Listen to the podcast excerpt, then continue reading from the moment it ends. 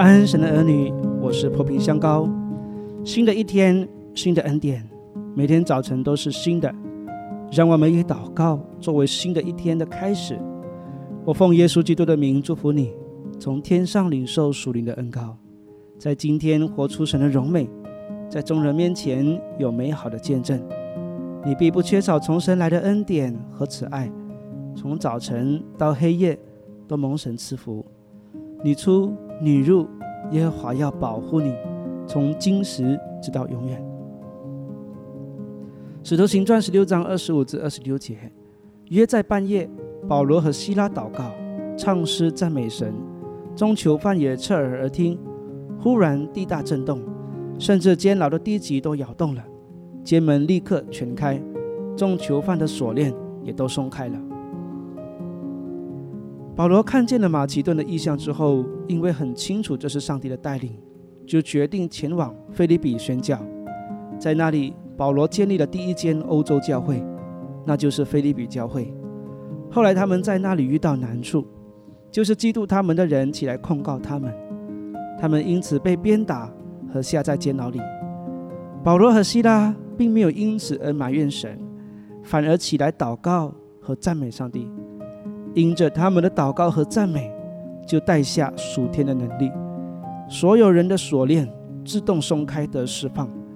这神迹让我们看见，赞美神所带来的属灵力量是非常之大。当我们开口赞美上帝时，就是承认他在掌权。保罗和希拉绝对有条件可以埋怨上帝，但是他们选择用赞美为祭献上。因为他们知道，在洪水泛滥之时，他坐着为王。赞美上帝是信心的宣告；相反，埋怨上帝是不信他的智慧和能力。出于上帝的带领，不一定事事顺利，但是他绝对在我们的船上掌舵。诗篇二十二篇三节：你是圣洁的，是用以色列的赞美为宝座的。当我们赞美上帝的时候，他的宝座就设立在我们当中，他就来掌权。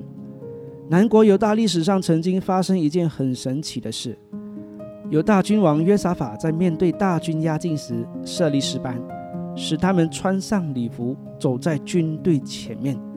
他们赞美上帝说：“当称谢耶和华，因他的慈爱永远长存。”当他们以属灵的法则去面对属世的难处时，上帝就为他们摆平一切，最终。他们不战而胜。你现在也面对难处吗？起来，用信心赞美你的神吧，赞美他的慈爱和能力。无论你面对的难处有多大，在神那里都没有难成的事。起来赞美他，他会为你扭转局势，如同保罗、希拉。起来赞美他，他就为你解围，如同约沙法。学习赞美他，会是我们一生。受用的属灵兵器。